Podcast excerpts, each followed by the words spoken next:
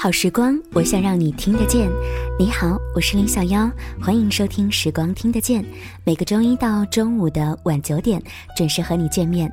听节目的过程当中呢，欢迎你关注我们的微信公众平台，直接的搜索“时光听得见”，或者是拼音输入“时光听得见”加上数字一。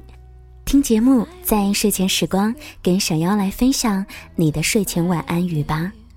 今天在节目当中要跟大家分享到的是一个有一点点奇怪的故事设计师，他的名字叫做 Peter。每天中午搭地铁到工作室创作，晚上九点左右搭地铁回家，一天清醒的时间有十六个小时，大脑高速运转，在思考一些稀奇古怪的东西，然后编造一些段子。在头脑里拍成电影。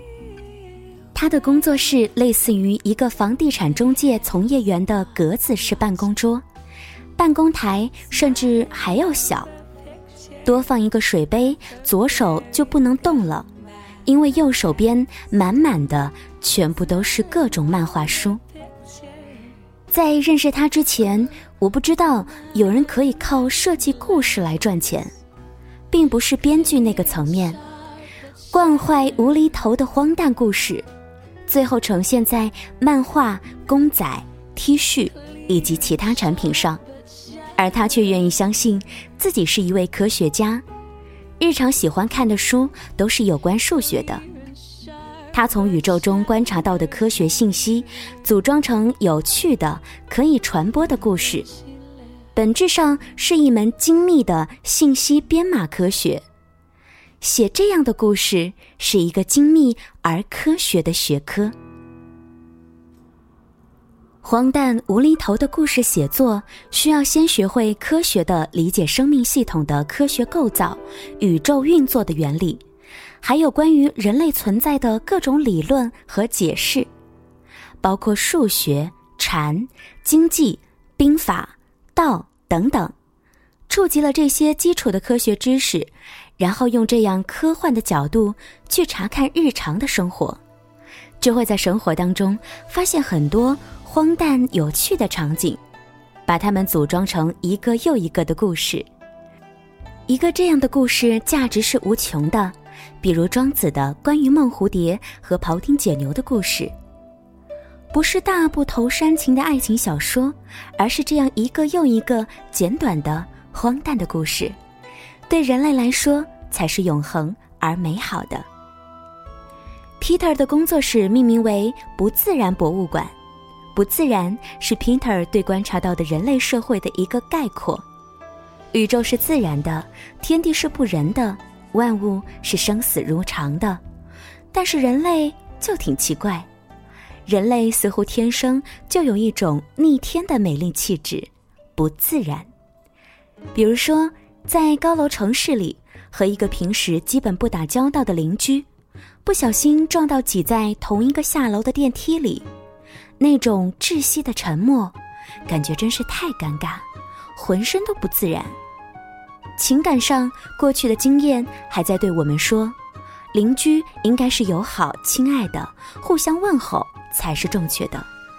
但是现代的生活秩序，邻居。已经是一种抛弃的人类关系。城市人实际上已经有能力脱离邻居这种落后的人类关系形式了。网络上的人际关系实际是更属于未来的关系形式。基于地理关系的邻居意义并不大，这就是自然的真相。但是自然的真相和过往的情感经验总是处处存在冲突，于是就带来有趣的。不自然体验，人类会有感情，总是活在自己认为如此的世界里。一旦站在残酷的大自然面前，一旦站在未知的未来真相面前，一个个的，就好像惊慌失措的孩子一样。对于这样一个有点奇怪的故事设计师，灵感来源于生活的观察，某些时刻的捕捉。越是习以为常的话，里面蕴含的怪诞物质就越多。每个怪幻故事组装需要的时间也不太相同，所以 Peter 有时候一天好几个小时不断的在冒故事，每遇到一个生活场景就头脑往外流故事。有时候有的作品来不及记录就消失了，有时候半夜也会爬起来记录，将一个故事落实在画面上，成为一个不自然博物馆系列故事，需要一两天，大部分时间是在画面上斟酌。希望画面有一种像药物说明书那样，一种精炼和美的科学感。Peter 在生活当中不断的问一些无聊而古怪的问题，然后可以给出疑似科学的答案。我想这也是一种本事吧。有很多根本不能够养家糊口的记忆，就是因为记忆者无能于探索记忆背后更深刻的哲学、科学意义。让记忆死在自己手里，而他的理想很庞大，想知道人类生活的更自然、更科学，在新外兄弟种族入侵之前，率先成为更优秀的种族。这就是造物主赋予一切记忆的使命吧。而这就是在今天节目当中要跟你介绍的这一位故事设计师 Peter。希望你会喜欢关于他的故事。这里是时光听得见，我是林小妖，谢谢你的收听。在节目之外呢，也欢迎大家给小妖提供更多城市手艺人的故事，直接来关注我们的微信公众平台，搜索“时光听得见”或者是拼音输入“时光听得见”加上数字一就可以啦。节目到这里就结束了，明天再会吧，晚安。春风今天的风吹向你，下了雨。我说所有的酒都不如你。我在鼓楼的夜色中为你唱花香自来，在别处沉默相遇和期待。飞机飞过车水马龙的城市，千里之外不离开，把所有的春天都揉进了一个清晨，把所有停不下的言语变成秘密，关上了门。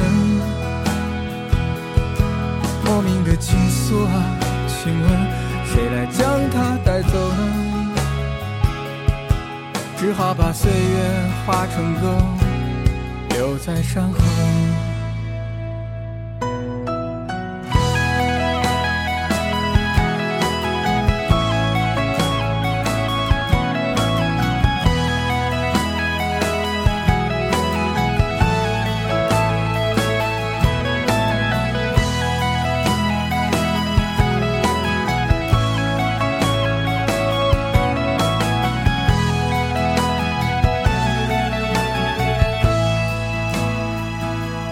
我。在鼓楼的夜色中，为你唱花香自来，在别处沉默相遇和期待。飞机飞过车水马龙的城市，千里之外不离开。把所有的春天都揉进了一个清晨，把所有停不下的言语变成秘密，关上了门。莫名的情愫啊，请问谁来将它带走呢？只好把岁月化成歌，留在山河。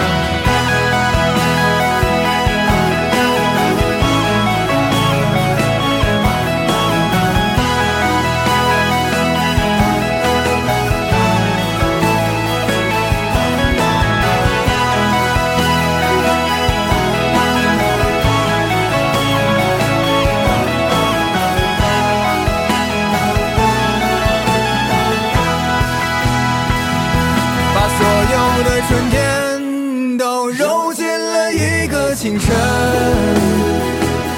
把所有停不下的言语变成秘密，关上了门。莫名的情愫啊，请问谁来将它带走呢？只好把岁月化成歌，留在山河。